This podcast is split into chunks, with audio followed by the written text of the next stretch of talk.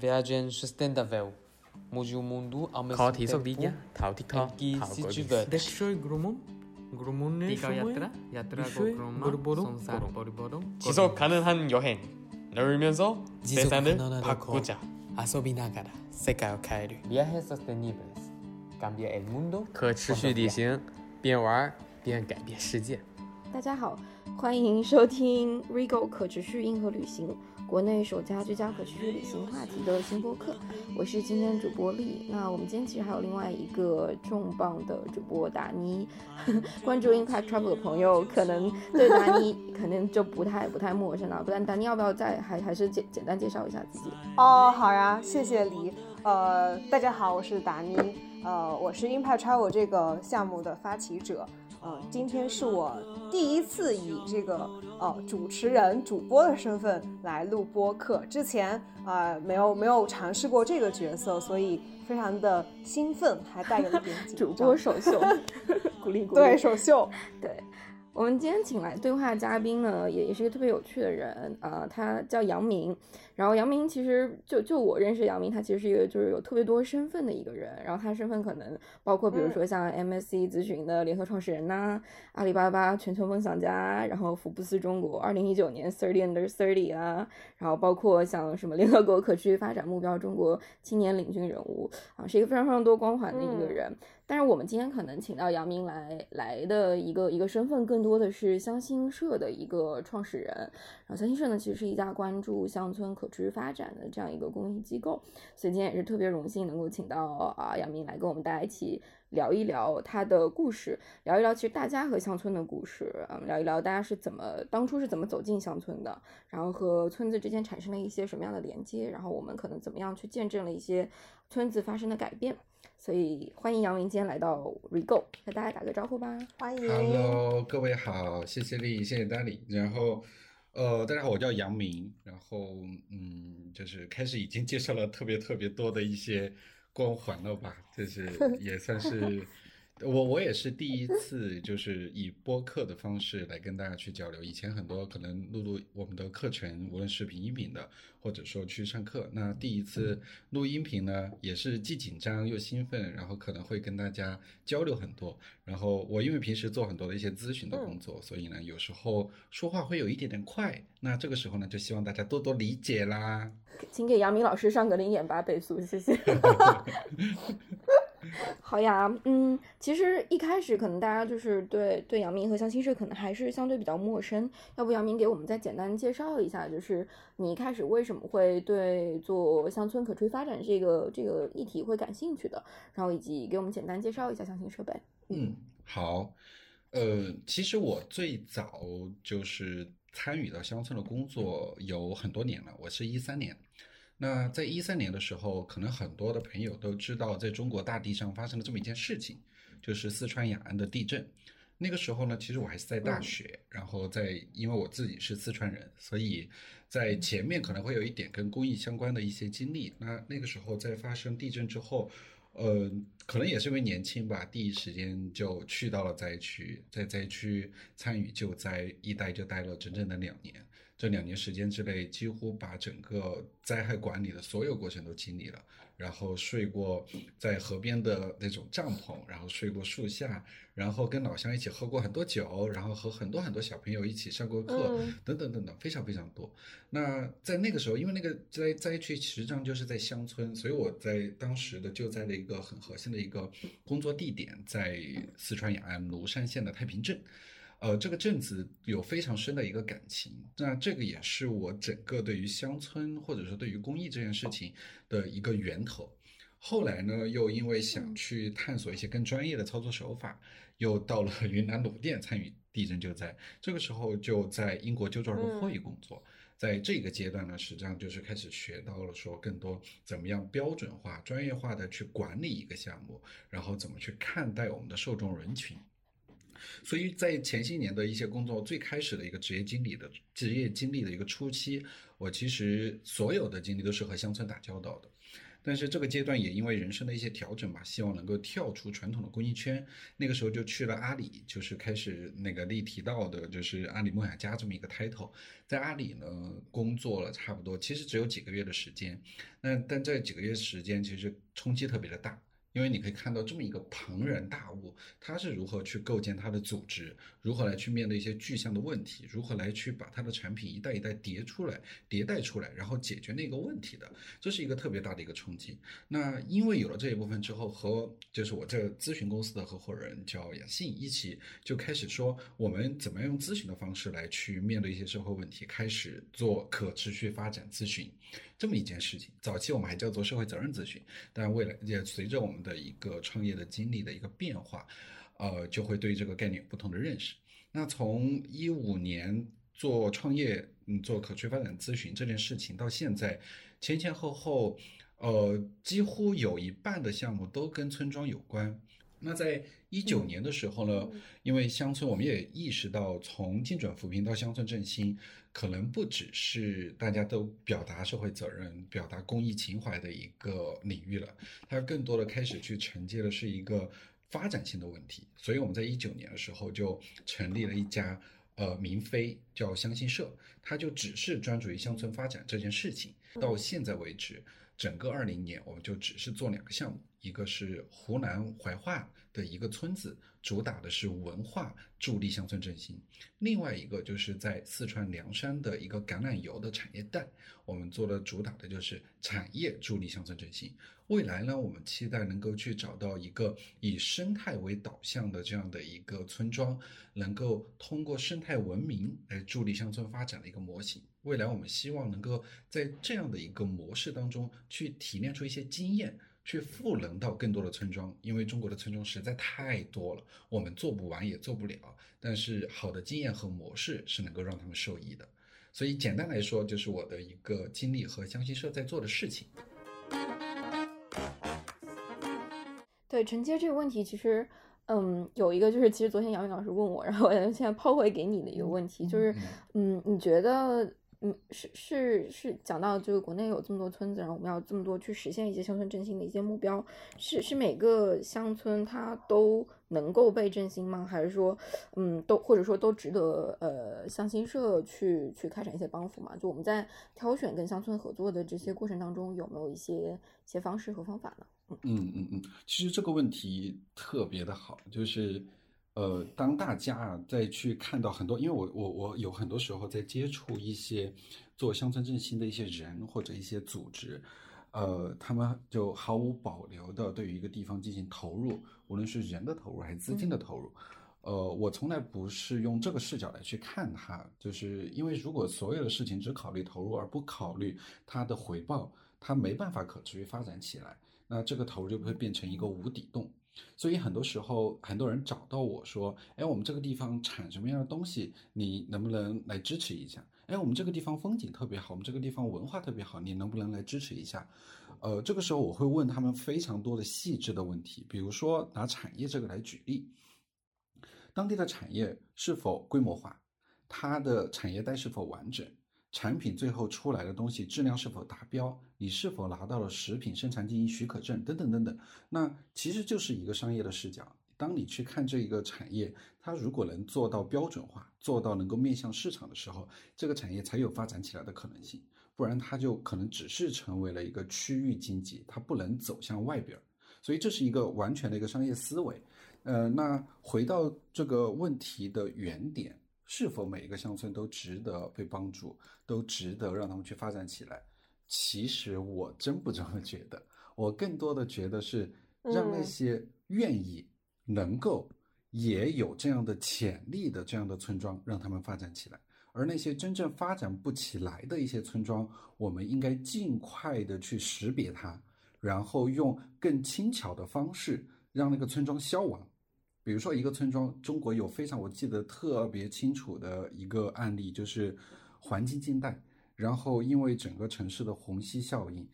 非常非常多的村庄都变成了空心村，甚至是无人村。嗯，那我们为什么要嗯去投入呢？你投入，那就变成一个没有可能发展的事情。那我不如在那个地方以现在中国在西北地区做的很多的植树的方式一样，让那个地方变成一个生态好的地方就 OK 了。不要让他们的人留在那里，我们用搬迁扶贫的方式，我们用产业吸引的方式，让他们出来，让他们生活得更好，而不是只是停留在一个资源匮乏、各方面都匮乏的地方，而无休止的就考虑怎么让他们活下去。对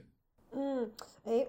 我我我比较好奇，就是因为刚刚你有提到说，其实很多时候你们在做这个乡村的帮扶的时候，会比较多的会善用这种商业的视角或者逻辑。去判断这个地方是不是值得我们去投入，嗯我觉得从商业的逻辑上面来讲的话是说得通的，因为呃，确实像你说的，我们要去考虑做这个事情的可持续。呃，然后你刚刚提到这个空心村的问题嗯哈，呃，这个我感感受特别深刻的就是说，嗯，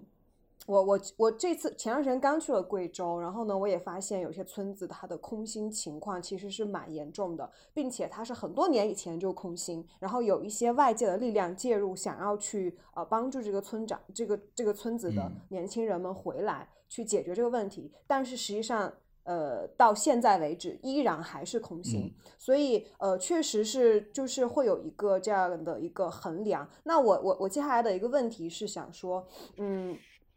那么呃，你刚刚有提到说这个地方它要有这个可复制和标准化的这样的一种可能性。那我们我们就来聊聊看，就是说呃，你怎么去看待呃，在旅游业旅游业这个事情本身，它就是服务业嘛，所以它很多时候是没有办法标准化的。呃，以及每个村子有每个村子的样貌。那我们现在看到很多旅游开发的一个方法的话，是毁灭式的那种千千村一面的这样的一个发展。那我们肯定希望它能够更加的有自己的特色。嗯那如果是这个样子的话，它其实是比较难标准化的。呃，就是我们不去聊这个呃经济做，呃就是这个产业方面，我们想我们先去聊这个从服务业的这个角度来看的话，呃，不知道呃嗯，杨明你怎么去看待这个问题，这个矛盾？嗯，是的，我我我觉得这个问题其实也提的特别好，因为是中国非常多的村庄，就大家在千篇一律的都在做乡村旅游，但是乡村旅游怎么做？对，然后大家也用同一嗯套模式下去了，给当地修民宿，然后做体验，做自然教育，做森林学校，你会发现这几个关键词似乎在每一个村庄都会有。它在我看来，对对在我看来，它就不是一个好的乡村旅游的一个一个一个模板吧。呃，所以先嗯澄清第一个，就是标准化或者说是规模化，它不是指或者说它不是全部指旅游业，它更多的是在指产业，以产业的方式来去考虑这个事情。那我们再回嗯归到嗯旅游、旅游业的这一个情况来看的时候，旅游其实是需要特别强调特色的。就是如果一个地方的旅游没有特色，这个旅游在我的观点当中是做不起来的。你那所以嗯在这个里边儿，它体现的就有两个既矛盾又统一的东西，就是标准化和特色化。标准化讲的是嗯服务的标准，以高标准的服务来让用户的旅游体验、游客的旅游体验是更加的舒服，让用户体验变得更加的友好，这个是标准化。但是特色化呢，意思就是目标同样的，让用户的体验是做到了让他非常惊喜。我在这个地方看到了其他地方都看不到的东西，体验到了其他地方都体验不到的东西。所以这个是我认为旅游它很根本性的特色化和标准化必须既矛盾又共存的地方。那在这个嗯再往下去细分的时候，就会体现的特别多、特别多的细分的方向。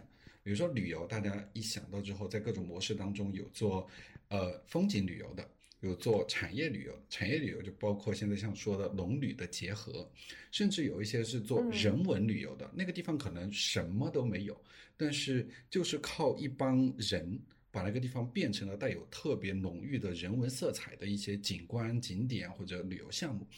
所以呢，它再往下去细分的时候，就要考虑每个村庄的特点。那这又回到一个怎么去选仓的选村的一个问题了，就要有专门的人去实地考察、去提炼，然后再把它产品化，最后再推向市场。所以其实回到根本上来说，它还嗯是一个商业操作的逻辑。嗯嗯，你刚刚你刚刚讲到就是呃旅旅就是这个标准化和这个特色化，它一定是协调统一的，这个我是同意的。在实际操作当中呢，我我我我的一个问题就是说，嗯，因为乡村它的这个嗯它的呈现出来的一个。就是从服务的这个基础设施建设来看的话，它其实是差距呃，就是说乡村，可能我都在一个一个区域，但是村和村之间还差别蛮大的。嗯而且呢，呃，它还还还具体到你到这个村里面是哪一户人家，可能有这些意识啊、我们把我们的民宿做得更好看啊、然后呢，可能但是有一些人家他可能就是。还不善有这种意识，或者说他是缺乏这种沟通的能力的，所以就导致他可能会呃落落落后别家。那我想分享一个我自己的一个故事是，嗯、我我前段时间去贵州，然后呢，我去到一个村，这个村是以这个做银饰啊、非常闻名的一个村。那这个村呢，特别令我震惊的是，只有那么一家人，他们做的特别的好，就是好到。他自家盖的房子是完全像一座城堡，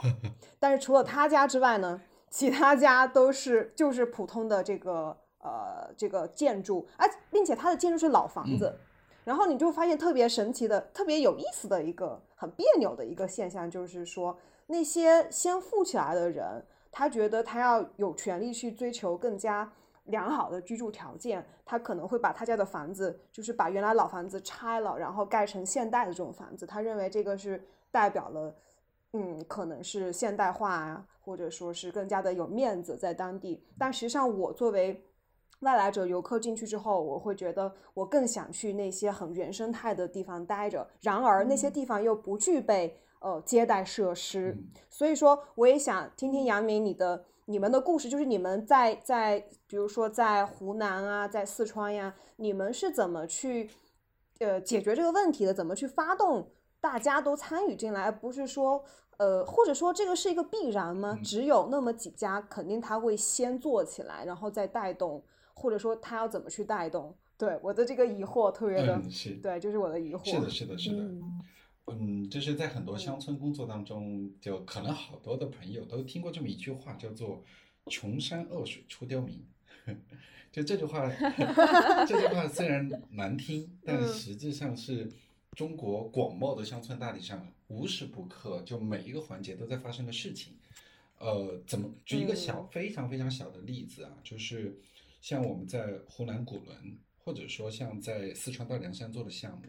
那我们的这一个产业的项目，它覆盖了那个村的绝大部分的人，但就是有少部分的人，他们既不愿意把自己的地拿出来，又又看到别人因为这个产业发家致富了就眼红，所以他他就会来乱搞。嗯所以它这个的解决方式真的不是有一套的标准方法，它非常需要的是人。比如说做旅游这个事情，其实很多时候是第三方切入进去的，呃，就自己村庄嗯很难有人有这个意识，有这一个资源资金把这个村庄旅游发展起来。很大程度都是来自于我们外部的资源投入进去的，所以作为一个在村里面的城里人，你要让自己努力的成为在村里面的村里人，这一个的身份转变 非常非常的难。对，我觉得是的，对对对，但是是怎么做到的？对，这个就是就是这这个又说的玄乎一点，它其实就是人与人的沟通，就像今天我跟你们俩聊天一样，因为你们知道我在做什么事情，也知道我们做个事情究竟为了什么，所以我们能够去聊起来。那但是对于更多的嗯就是老乡们来说，他其实无论是知识面，还是他的认知，还是说他跟你沟通的信息够不够多，这样的一些 gap 它都存在，所以它天然的会对你产嗯生不信任。你要先放低姿态，先要跟他们交流，嗯先迈出信任的那一步，甚至要做一些嗯实实在在的事情。我们在湖南古伦，我们其实前面早期差不多花了三四轮的调研，都还没有做具体的事情，就跟村里面去聊天，去了解每家每户的状况。然后我们选择的第一个事情就是就特别在避免让每个人每一个老乡之间有这种觉得贫富差距的感觉。我们第一个事情是对这个村的公共空间进行改造。把这个公共空间改造完了之后，我们就会发现了很多神奇的变化。村里面的老年人，然后就愿意在我们改造外的空间坐一排，在村子里面的那个空间外面大院子里面天天聊天。小朋友在那儿玩，空间我们也开放出来之后，在那里办那个阅读兴趣小组，然后我们还嗯出钱把村里面的环境卫生解决了，大家看得到，大家能看到哦，原来你在为我们村做贡献。这个时候，他们的身份就转变了，他转变成这个这个建筑好像离我不是远的，它是我们村的建筑，所以他们就自己主动的去参与了这个空间的卫生的打扫管理，他们自己甚至设定规则。就像我记得有一次我们去到村里面的时候，村里面村支书的哥哥，他其实人特别好，他跟我们一起在那个空间改造的过程当中，他就。叼着烟，然后又跟小朋友在那儿交流，还他还一一个嘴巴叼着烟，一边在那里教小朋友画画什么的。这个时候我们看到了，嗯，我会觉得在小朋友面前，在这个空间抽烟是不是特别不好？结果本来是我们想先说的，结果村里面的人先说。那个登哥，因为那个那个大哥叫登哥，对，登哥，你在这儿就不能抽烟。我们以后要在这个空间设立一个空间管理规则：第一，禁止吸烟；第二，爱护卫生，自己的卫生自己自己产生的垃圾自己带走。就是他们会天然的爱护这一个空间，这个就完成了这个村最重要的第一步，就是认同。我我觉得你说的这个例子。让我特别有感触，就是我也想到，实际上乡村它是一个这种熟人社会，然后呢，嗯，实际上它很多时候关系的建立的话，不像我们想象中那种，它可能更多都不是利益上面基于利益来建立起一个关系，它可能更多是，呃，我对我对你很很相信，然后有时候有时候你去，因为因为呃。我印象特别深刻的是，我当时在贵家住的那一间，那贵在贵州住的那户人，他说他也他自己先富起来，他也特别想帮助大家。然后呢，但是呢，他面临一个问题是说，想让大家嗯跟他签署一个协议，是说呃我们的这个银饰必须保证百分百都是纯银。然后呢，这些村民们就不干，所以就导致没有人愿意跟他玩儿。然后当时我就百思不得其解，我就想说。嗯，其实他做这事情是很好的，但是为什么这些村民不乐意跟他玩呢？我觉得很大的一个原因就是说，他把一个嗯，怎么说呢？他用一种非常生意的这样的一个一个视角，呃，先放出来，然后而不是说我跟你是好朋友，我们是呃这个老乡，呃，他他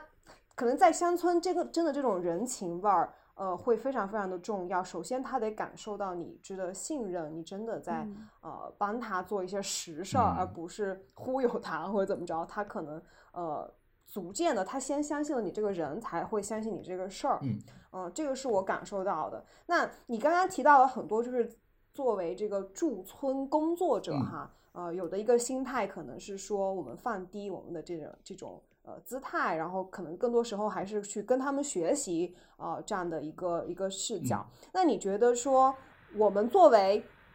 这个城里人哈，打双引 号的，因为我觉得我们城里人，我们我们祖辈也都是村里人，只不过说我们我们走出来了，对对对。那你觉得像我们这种城里人，呃，我们应该带着什么样的一个视角去走进乡村呢？然后，为什么现在越来越多人会有这种？自然缺失症啊，或者觉得跟自己的呃这个祖辈有割裂，这种这种割裂啊，然后呢，让我们导致我们进乡村的时候其实是手足无措的，很多时候没有准备好。嗯，想听听杨明你怎么去看待这个问题？呃，我觉得可以把它拆成两个角度来看。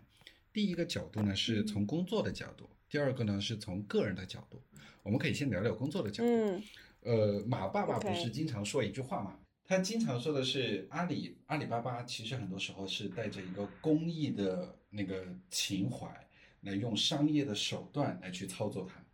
但这个东西如果面对乡村来说，其实是很难做到的。我想把它掉个头，嗯就是我在去看所有乡村的事情的时候，去看这个地方能不能发展起来的时候，我要用商业思维，因为商业思维才是能够让这个地方带来持续经济收入的很好的一种思维。但是我在具体的嗯操作和手段的过程当中，我要用公益或者说是社会视角来去看待它。只有这样子，你才能够用平等、尊重，或者说更能够去共情的方式去看到村庄真实在发生的事情。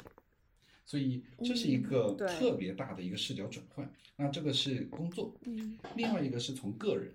嗯，我们虽然都是从村里面走出来的城里人吧，同样打引号的城里人。对，我把这一个放到那个走出大山的城里人的这个身份当中，因为你已经成为一个城里人了，你其实为什么你会嗯成为城里人？因为你想逃离乡村，你认为乡村是不好的，所以你想逃离它。我们很多时候，我记得以前我在。呃，支教在早期的公益活动当中的时候，所有的公益组织去到大山，对小朋友说出的一句话都是：你们要好好学习，然后要考上大学，要走出大山，对嗯对吧？对，大家都在告诉大家要嗯走出大山，可是没有人提过你应该如何来去建设你的家乡。就同样的，嗯这是嗯同一个的一个一个想法。那当你从乡村嗯。逃离到城市之后，你在避免跟乡村再接触，甚至是那些在乡村的人，他嗯。就已经带着那种上帝视角，我是来帮助你村庄的，我是来去体验你那边生活的，他是一个上帝视角从上往下看的。所以，真正的要能够去让所谓的城里人对于乡村有更真切、更平等的去看待，需要从两方来推动。一个是从大的社会层面，嗯让大家都意识到乡村不是贫穷落后的代名词。你五百年前你也是乡村出来的，嗯嗯嗯大家得有这个共识。对对，然后第二个，嗯我们得让乡村自身意识得到，他要通过发展，把自己真正乡村好的一面呈现给这个世界。不然的话，他在心在所有人的心目当中，就还是那个破旧、破败、贫穷、落后等等，还是这些代名词。所以是需要两方共同来推动的一个事情。嗯嗯，我想问一下黎，就是你你怎你对乡村是一个什么样的印象？嗯，就是现在让你描述的话，就我我其实是一个就基本零乡村经验的人，我就是其实大，什么叫零乡村经验？我也基本上你老家也不是，你老家也不是乡村的吗？就是老很老很老的家吧，就可能得得是 三代以前，对，啊基本上就我我自己个人的生活经验都是在就城市里的，所以所以就嗯讲到对乡村的这种，比如说旅游形式也好啊，去一些乡村体验也好啊，就是我我个人可能就是。首先肯定是有好奇心的，因为就是对于城里人的视嗯角来说，你肯定觉得，哎，这是我没有体验过的生活啊，它是什么样子的？但是我觉得同时又是有一些，就有一些犹疑和迟疑的。我觉得这犹疑跟迟疑就是嗯你会觉得说这个所谓的乡村体验或者说乡村旅游，它是不是就是一个大型的学农现场，或者说大型的 什么农家乐现场？会有点担心说，就是体验到的是不是真正就是能够去融融入到嗯他的生活，去体验到他那个精神内核，这个是我比较感兴趣的点哦。嗯嗯嗯，有意思。刚刚杨明提到说，呃，就是呃，从我们外人的视角，就是说，呃，我我们怎么去看待这个，嗯，我们的这个态度，还有我们的一个角色。你你刚刚提到说有两个层面，一个是说从社会整个层面，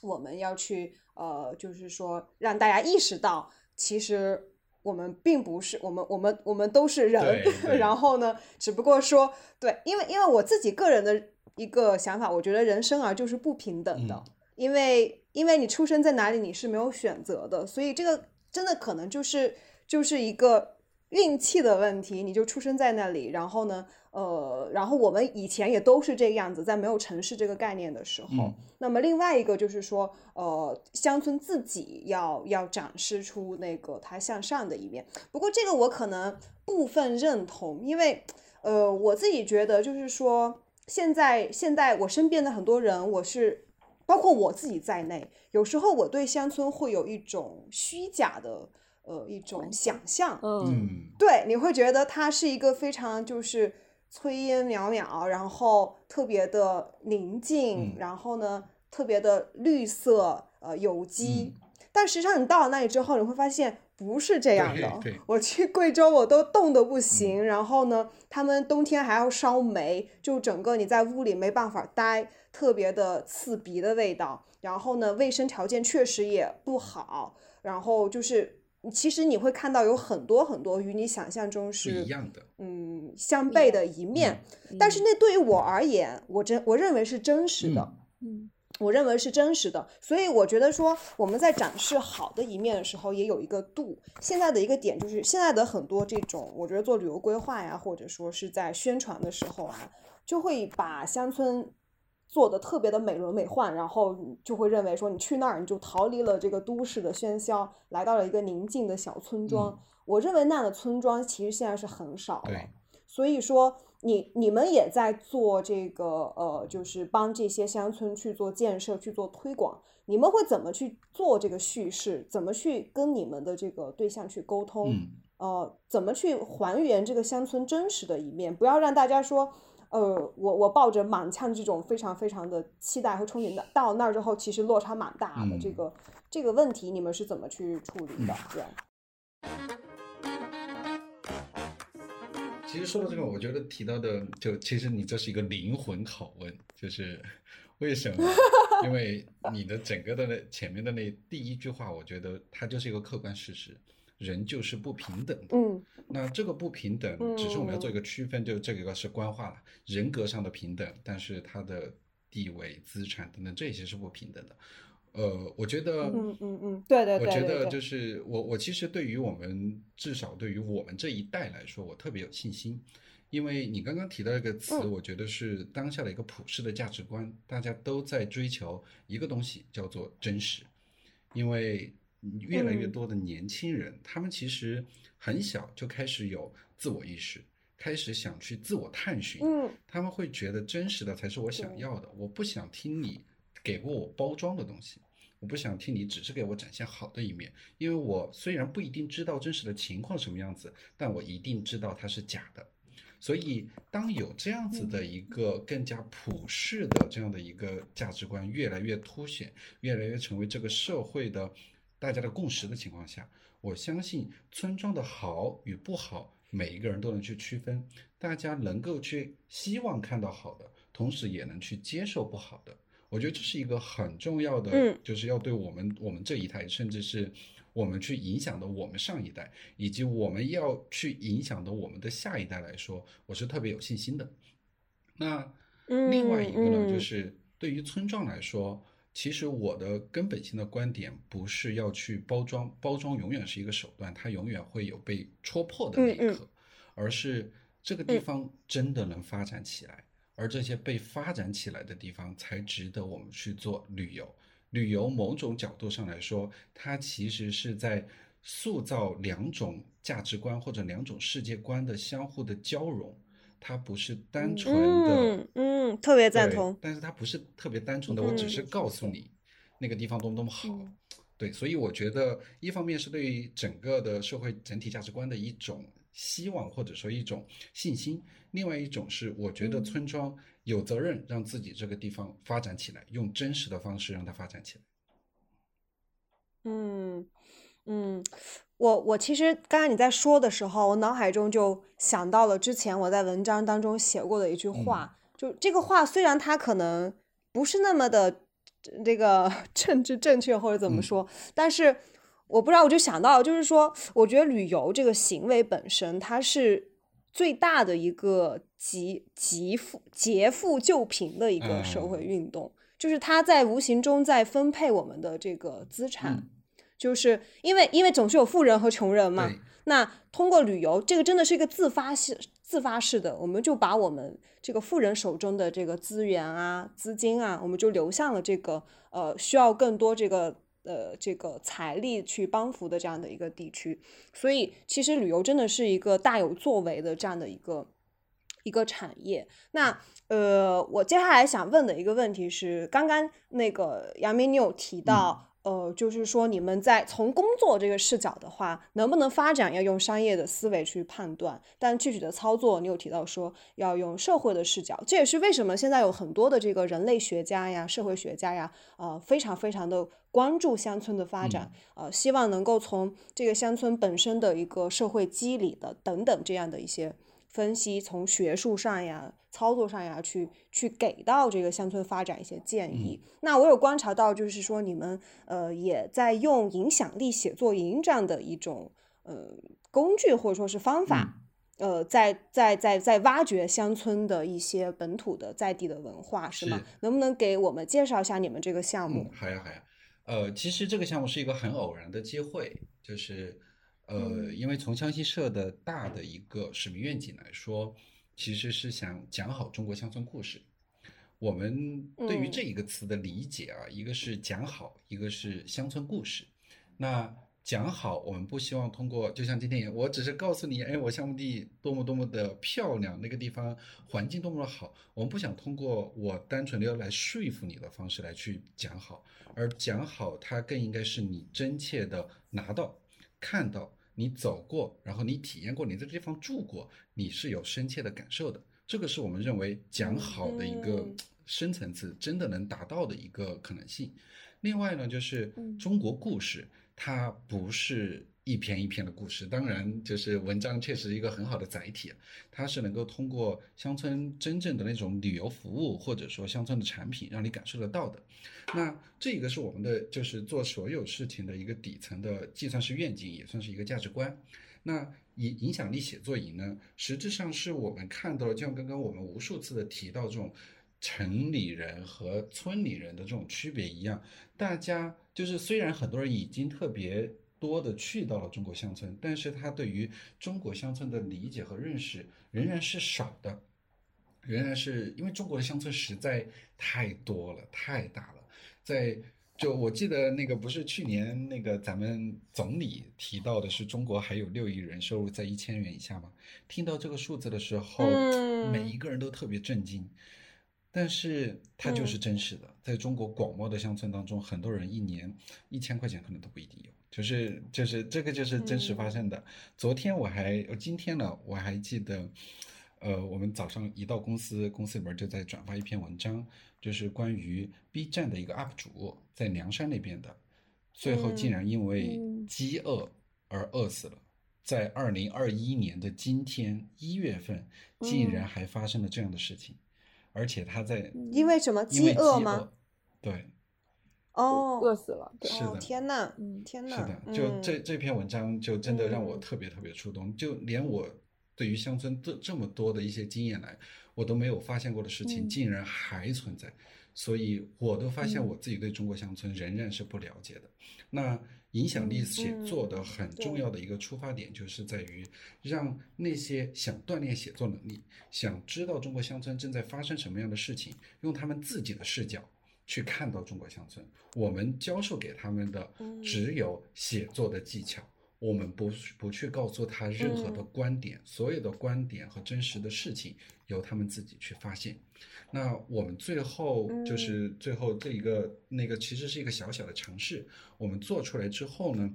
呃，当时在筛选所有的文章，我们每一篇文章看到之后都特别打动人，有一百多篇，我们最后筛选出来了三篇，在我们的公众号上去发了。然后我特别喜欢就是杨明刚刚说，就是包括就是我自己对相亲社的认识，我特别喜欢就是那个 slogan，就讲好中国乡村故事。因为首先它那个故事，它是一个非常温暖和真实的记录，我觉得这个是有意思的。然后讲好这两个字也是有意思的，这个好可能一方面是指的是。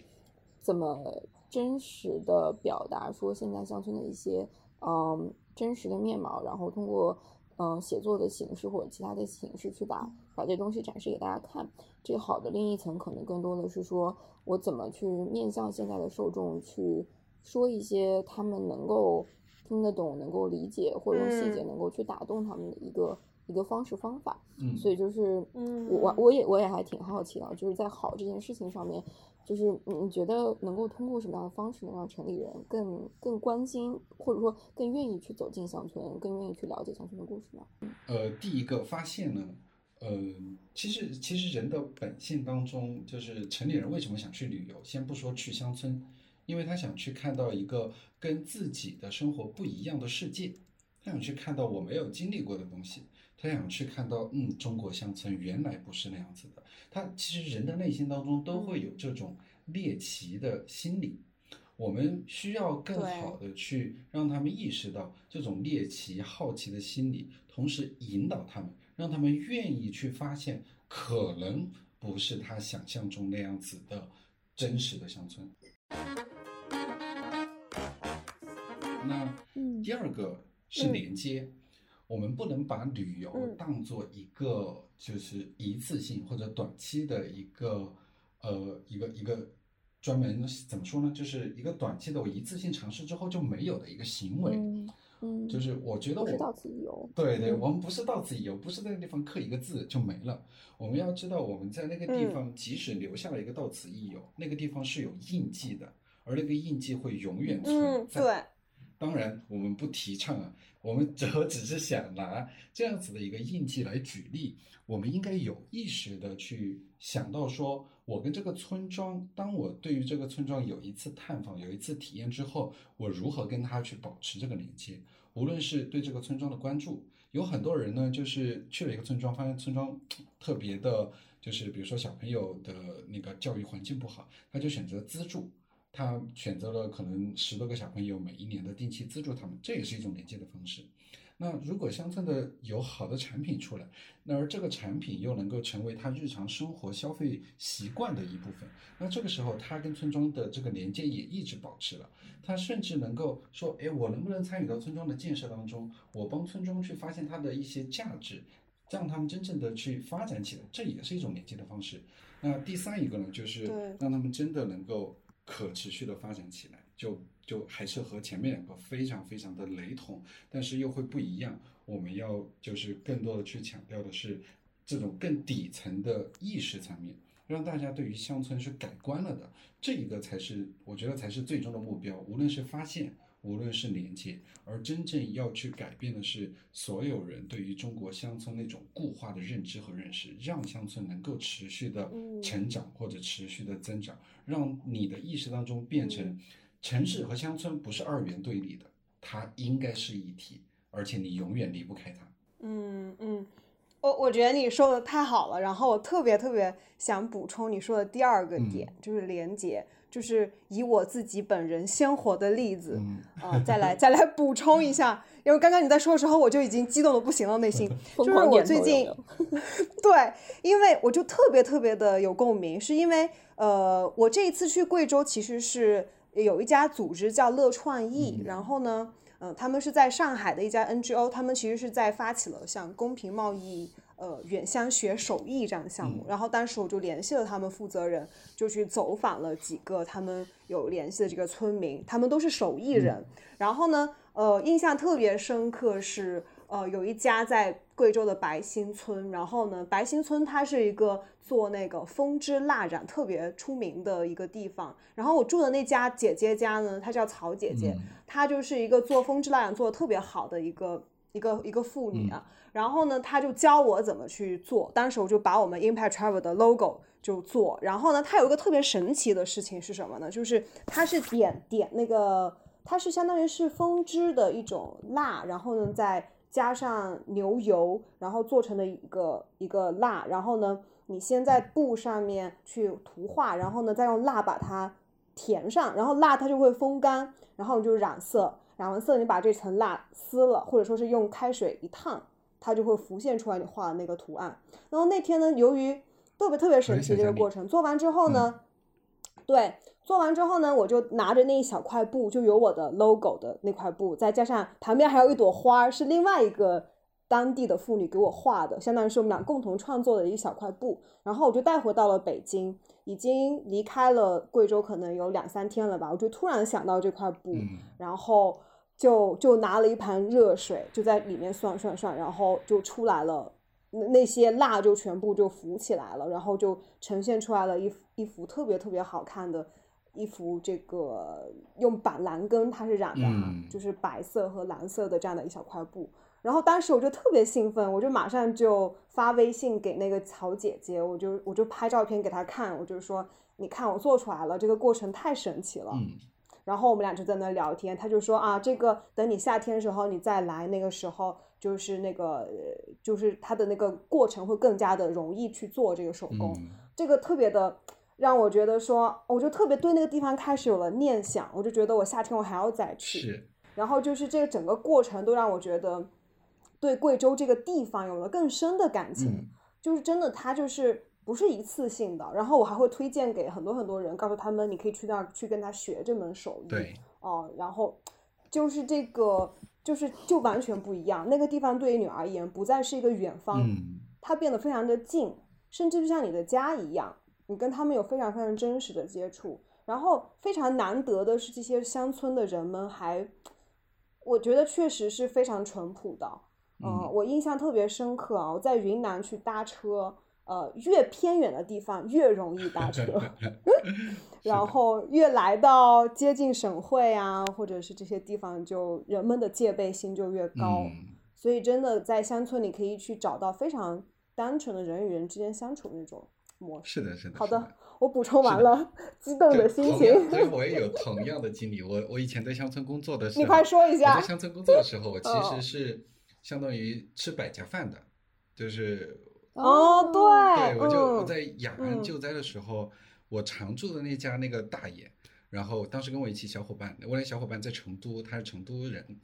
呃，结果他在成都结婚的时候，我们以前住的那家大爷都会从山里边儿到成都来参加他的婚礼，就是建立了这样深的感情。我在那个嗯村里面待的时候，那一个镇吧，那个镇就是差不多那个有两千多人，其中有一个村的每一家嗯我都去吃过饭，在每一家他们都都跟他们一起喝过酒。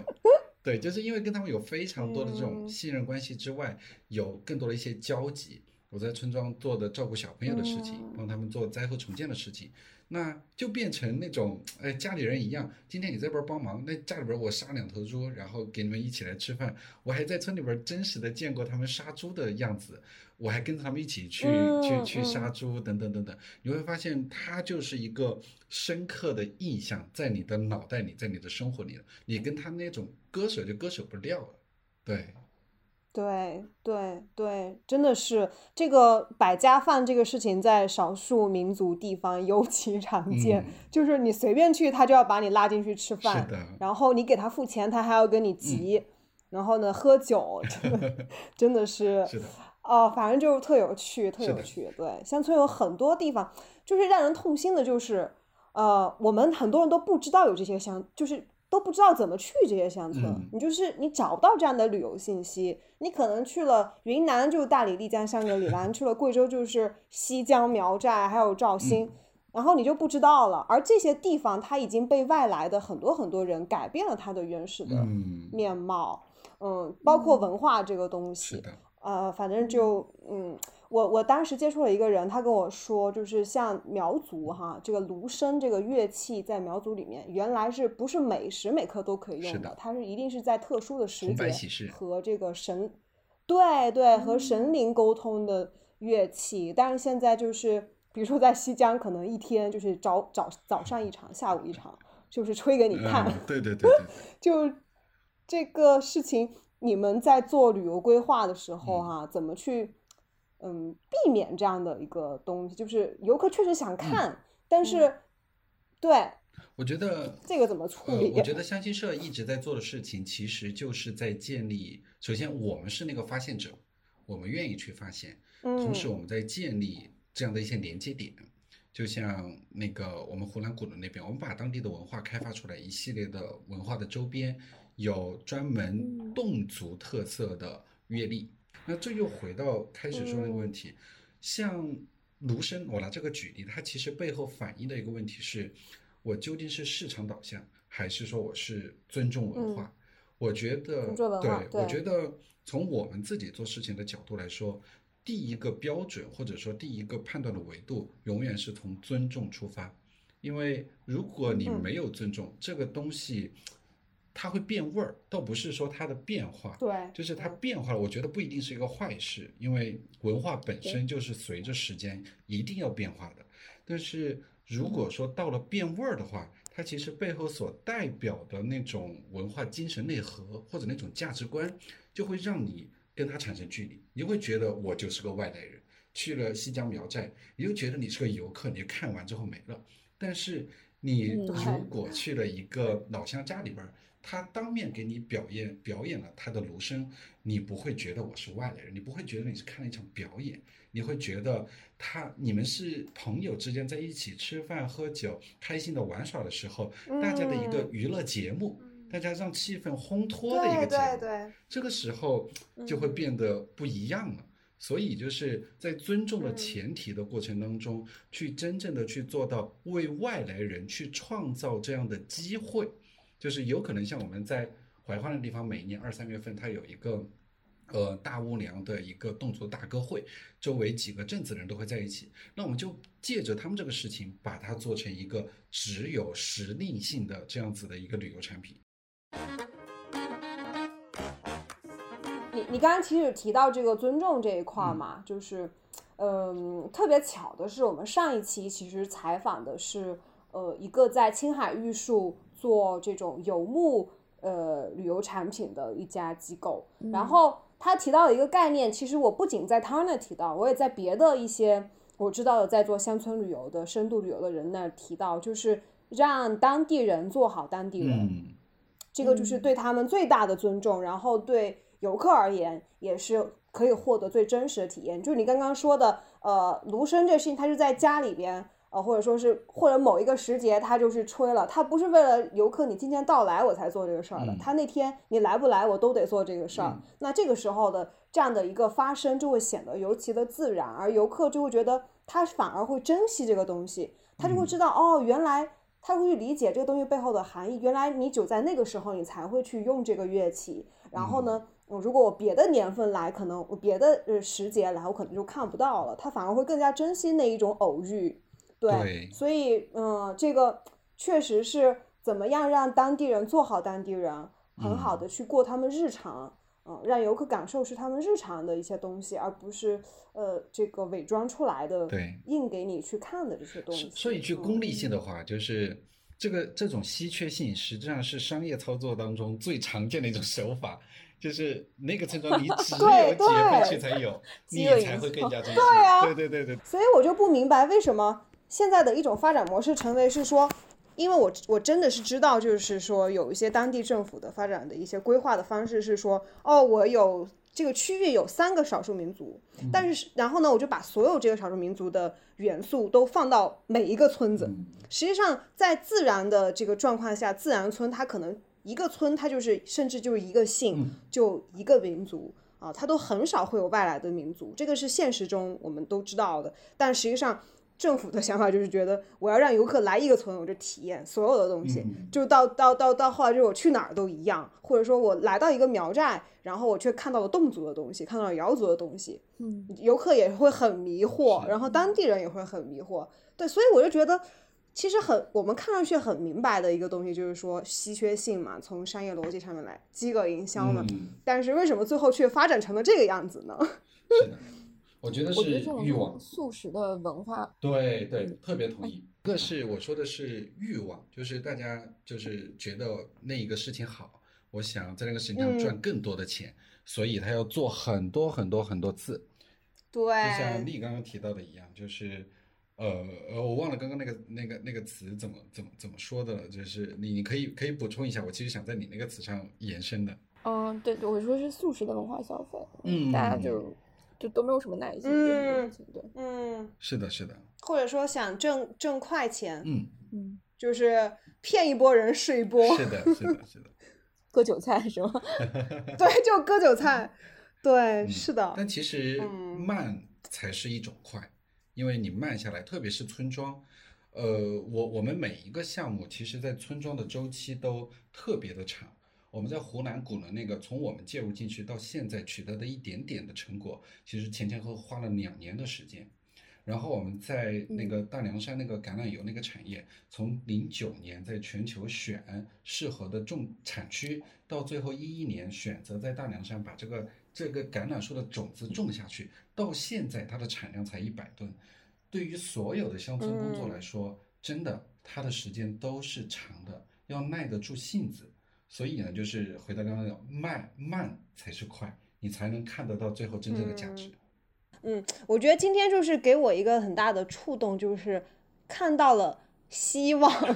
就是说，无论确实是这样子，就是有你们这样的机构在做这样的一些事情，包括你们你刚刚提到的影响力写作，用这样的一些形式，让让更多这个乡村的好的故事，然后或者说把乡村的这个比较真实的面貌还原出去。其实除了除了乡乡心社之外，其实中国还有很多很多类似的这样的。一些机构在做这样的在地的工作，有用这种嗯做影像的，比如说去嗯贵州那边有一个相约相见，他们去去帮呃乡乡村寨联盟，他们去去村子里面去帮助大家，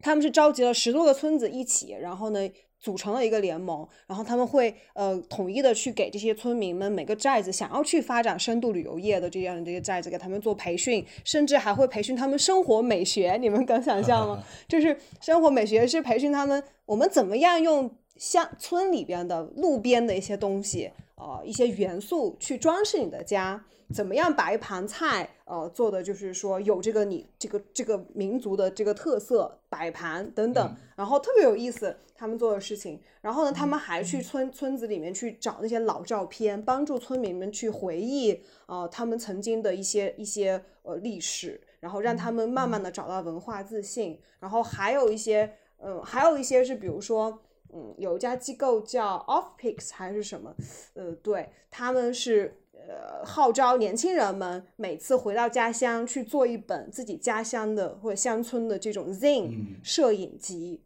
就以这样的各种各样的方式在在存在，我就觉得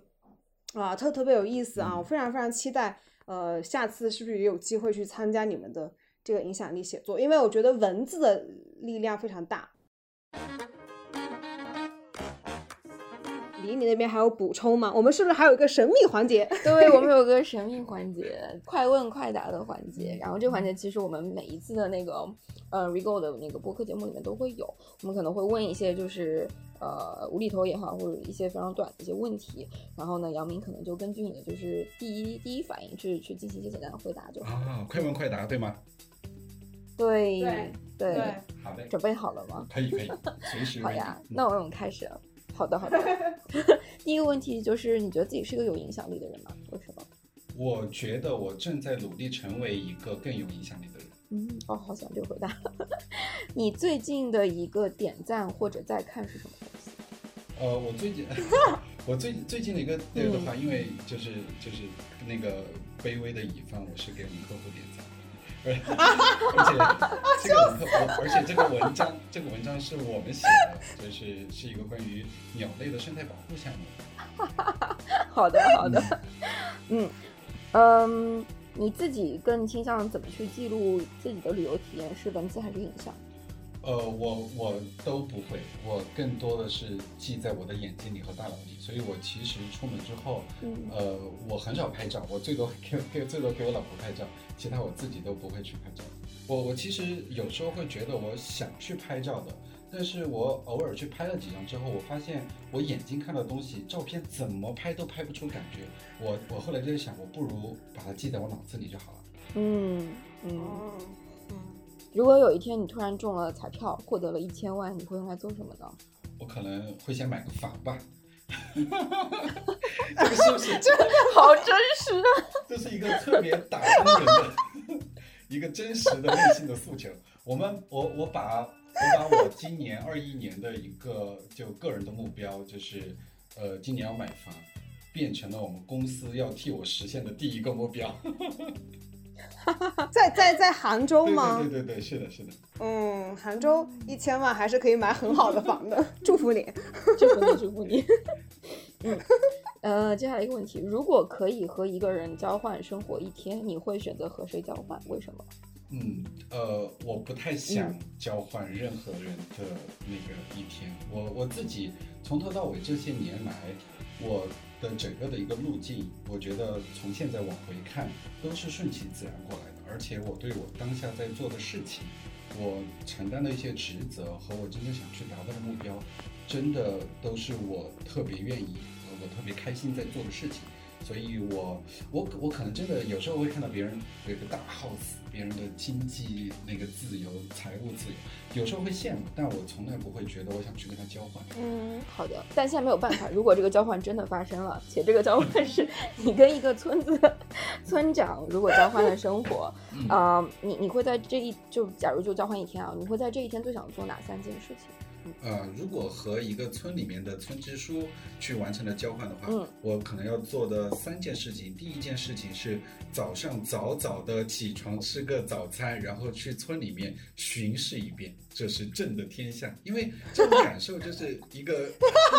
旅游的视角，就是那种真实对乡村的观察是我想做的。然后第二个事情，我是想去看到村里面的一个问题，就比如说有可能是。呃，那个那个政府的一些工作，有可能是村里面的一个环境问题，有可能是哎那个房子应该改造一下，可能就是想发现这么一个问题。那第三个我想做的事情呢，其实就是和村里面的就是长老或者村里面的宗亲的族长等等，好好的吃一顿饭，好好的和他喝一场大酒，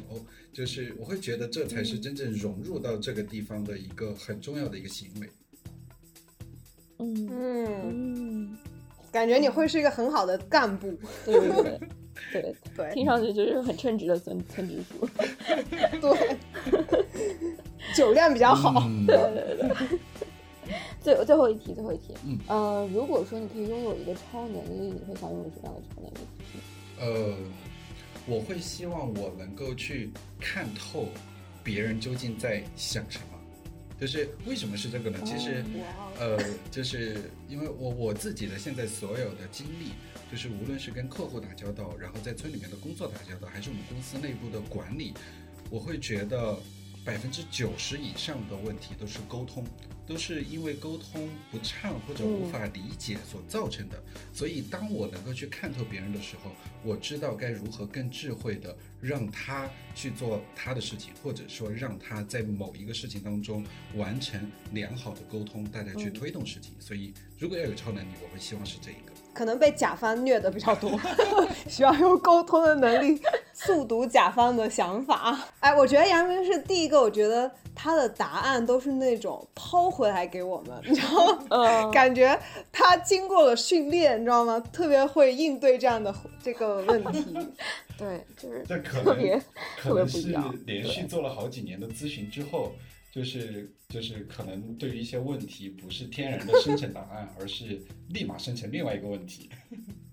是的，我发现了，你有这个技能，这个是一个非常 get 到这个技能这一次。嗯，嗯，是的，是的。好呀，这就是我们今天的快问快答环节了。对，其实我觉得今天跟杨明聊的还是特别开心的。我觉得杨明自己本人是一个就是清醒而温暖的人，我自己感觉是这样。然后，然后那个，我我觉得其实大家在做很多乡村振兴、乡村发展的时候，可能也需要抱抱保怀着一种就是清醒而温暖的态度去看待这个东西。我觉得今天给我印象最深刻的，可能是当我们就是想要问乡村是什么，或者真实的乡村是什么的时候，其实这个问题很多时候内含了一些我们自己自带的一些固化思维，就是我们为什么嗯总是会把城里人跟乡村人作为两个二，就像杨明刚说二元的那种对立视角去看待，为什么我们会非常的定义化的去看待一个事物，当我们其实甚至不了解这个事物。嗯，所以也希望就是今天之后吧，就有更多能够有更多的机会，或者说能够有更多的嗯时间，然后大家可以愿意去就背上行囊去体验乡村，但也不是说乡村笼统的乡村，而是说体验一个乡村或者一种文化。特别开心，今天聊得很愉快谢谢杨明，谢谢你，谢谢 Danny。嗯嗯。